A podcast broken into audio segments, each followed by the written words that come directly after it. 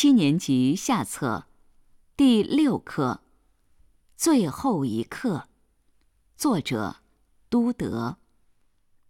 那天早晨上学，我去的很晚，心里很怕韩麦尔先生骂我。况且他说过要问我们分词，可是我连一个字也说不上来。我想就别上学了，到野外。去玩玩吧。天气那么暖和，那么晴朗。画眉在树林边婉转的唱歌。锯木厂后边草地上，普鲁士兵正在操练。这些景象比分词用法有趣多了。可是我还能管住自己。急忙向学校跑去。我走过镇公所的时候，看见许多人站在布告牌前边。最近两年来，我们的一切坏消息都是从那里传出来的：败仗啦，蒸发啦，司令部的各种命令啦。我也不停步，只在心里思量。又出了什么事了？铁匠华希特带着他的徒弟也挤在那里看布告。他看见我在广场上跑过，就向我喊：“用不着那么快呀，孩子，你反正是来得及赶到学校的。”我想他在拿我开玩笑，就上气不接下气的赶到韩麦尔先生的小院子里。平常日子，学校开始上课的时候，总有一阵喧闹，就是在街上也能听到。开课桌啦，关课桌啦，大家怕吵，捂着耳朵大声背书啦。还有老师拿着大铁戒尺在桌子上紧敲着：“静一点儿，静一点儿。”我本来打算。趁那一阵喧闹，偷偷的溜到我的座位上去。可是那一天，一切偏安安静静的，跟星期日的早晨一样。我从开着的窗子望进去，看见同学们都在自己的座位上了。韩麦尔先生呢，踱来踱去，胳膊底下夹着那怕人的铁戒尺。我只好推开门，当着大家的面走进静悄悄的教室。你们可以想象，我那时脸多么红，心多么慌。可是，一点儿也没有什么。韩麦尔先生见了我，很温和的说。快坐好，小弗朗士。我们就要开始上课，不等你了。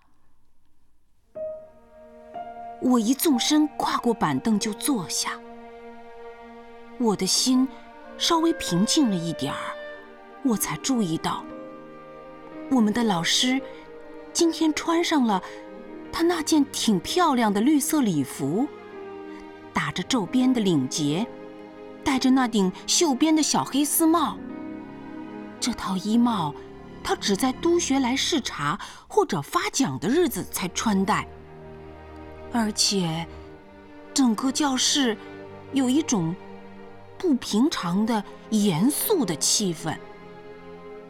最使我吃惊的是，后边几排一向空着的板凳上，坐着好些镇上的人。他们也跟我们一样肃静。其中，有好叟老头，戴着他那顶三角帽；有从前的镇长，从前的邮递员，还有些旁的人，个个看来都很忧愁。好叟还带着一本书边破了的初级读本，他把书翻开，摊在膝头上。书上横放着他那副大眼镜。我看见这些情形，正在诧异。韩麦尔先生已经坐上椅子，像刚才对我说话那样，又柔和又严肃地对我们说：“我的孩子们，这是我最后一次给你们上课了。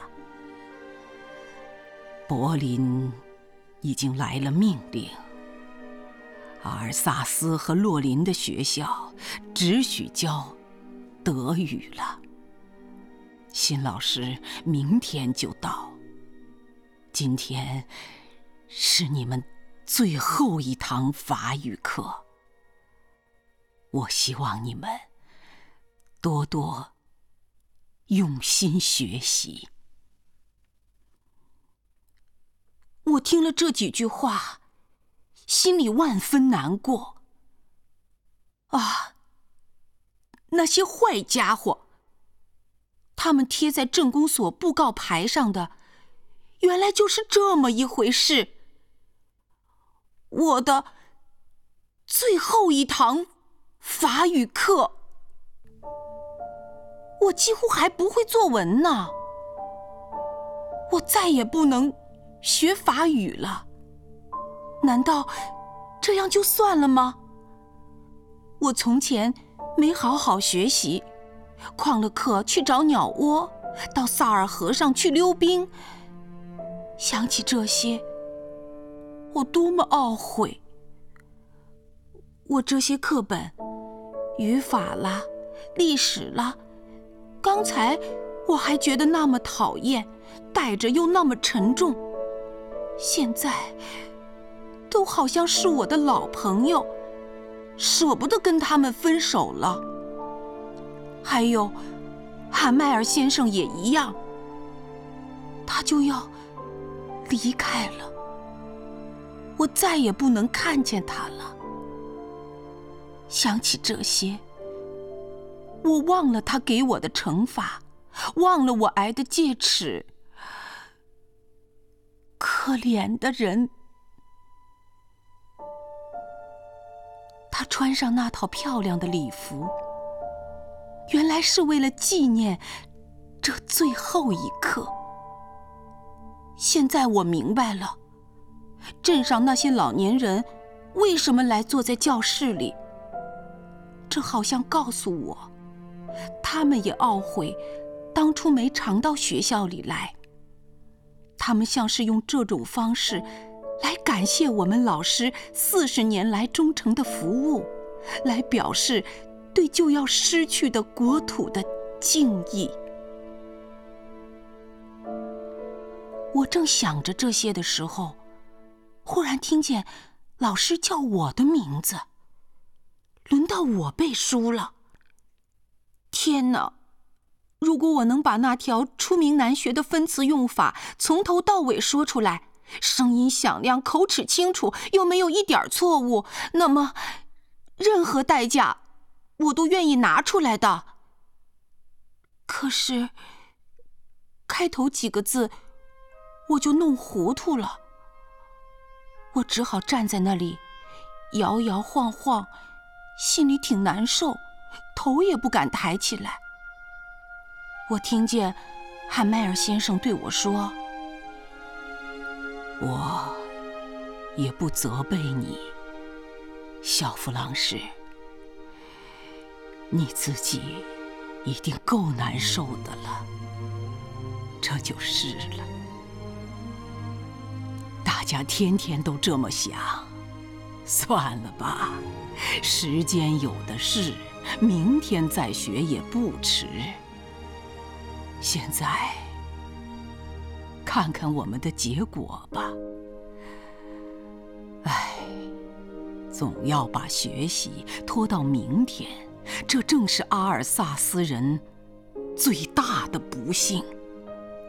现在，那些家伙就有理由对我们说了：“怎么，你们还自己说是法国人呢？你们连自己的语言都不会说，不会写。”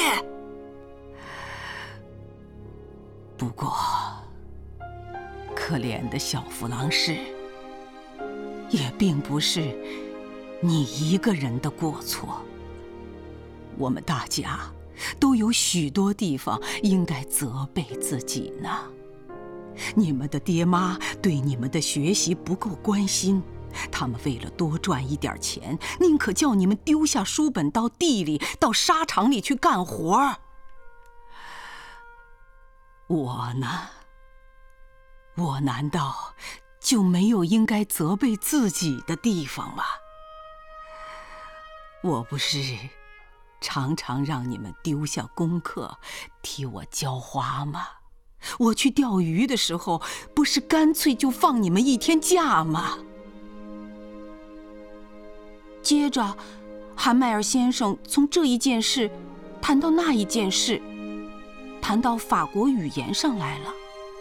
他说：“法国语言是世界上最美的语言，最明白，最精确。”又说：“我们必须把它记在心里。”永远别忘了他。亡了国、当了奴隶的人民，只要牢牢记住他们的语言，就好像拿着一把打开监狱大门的钥匙。说到这里，他就翻开书讲语法。真奇怪，今天听讲，我全都懂。他讲的似乎挺容易，挺容易。我觉得。我从来没有这样细心听讲过，他也从来没有这样耐心讲解过。这可怜的人，好像恨不得把自己知道的东西，在他离开之前全交给我们，一下子塞进我们的脑子里去。语法课完了，我们又上习字课。那一天，韩麦尔先生发给我们新的字帖。帖上都是美丽的圆体字：法兰西、阿尔萨斯、法兰西、阿尔萨斯。这些字帖挂在我们课桌的铁杆上，就好像许多面小国旗在教室里飘扬。个个都那么专心，教室里那么安静。只听见钢笔在纸上沙沙的响。有时候，一些金甲虫飞进来，但是谁都不注意，连最小的孩子也不分心。他们正在专心画杠子，好像那也算是法国字。屋顶上，鸽子咕咕咕咕的低声叫着。我心里想。他们该不会强迫这些鸽子也用德国话唱歌吧？我每次抬起头来，总看见韩麦尔先生坐在椅子里一动也不动，瞪着眼看周围的东西，好像要把这小教室里的东西都装在眼睛里带走似的。只要想想。四十年来，他一直在这里。窗外是他的小院子，面前是他的学生。用了多年的课桌和椅子，擦光了，磨损了。院子里的胡桃树长高了，他亲手栽的紫藤，如今也绕着窗口一直爬到屋顶了。可怜的人呐！现在，要他跟这一切分手，叫他怎么不伤心呢？何况，又听见他的妹妹在楼上走来走去收拾行李。他们明天就要永远离开这个地方了。可是，他有足够的勇气，把今天的功课坚持到底。习字课完了，他又教了一堂历史，接着又教初级班拼他们的八、掰、逼、包、不。在教室后排座位上，好叟老头已经戴上眼镜，两手捧着他那本初级读本，跟他们一起拼这些字母。他感情激动，连声音都发抖了。听到他古怪的声音，我们又想笑，又难过。啊，这最后一刻，我真永远忘不了。忽然，教堂的钟敲了十二下。祈祷的钟声也响了，窗外又传来普鲁士兵的号声，他们已经收操了。汉迈尔先生站起来，脸色惨白。我觉得他从来没有这么高大。我的朋友们呐，他说。我，我，但是他哽住了，他说不下去了，他转身朝着黑板，拿起一支粉笔，使出全身的力量，写了几个大字：法兰西万岁，然后。他呆在那儿，头靠着墙壁，话也不说，只向我们做了一个手势。放学了，你们走吧。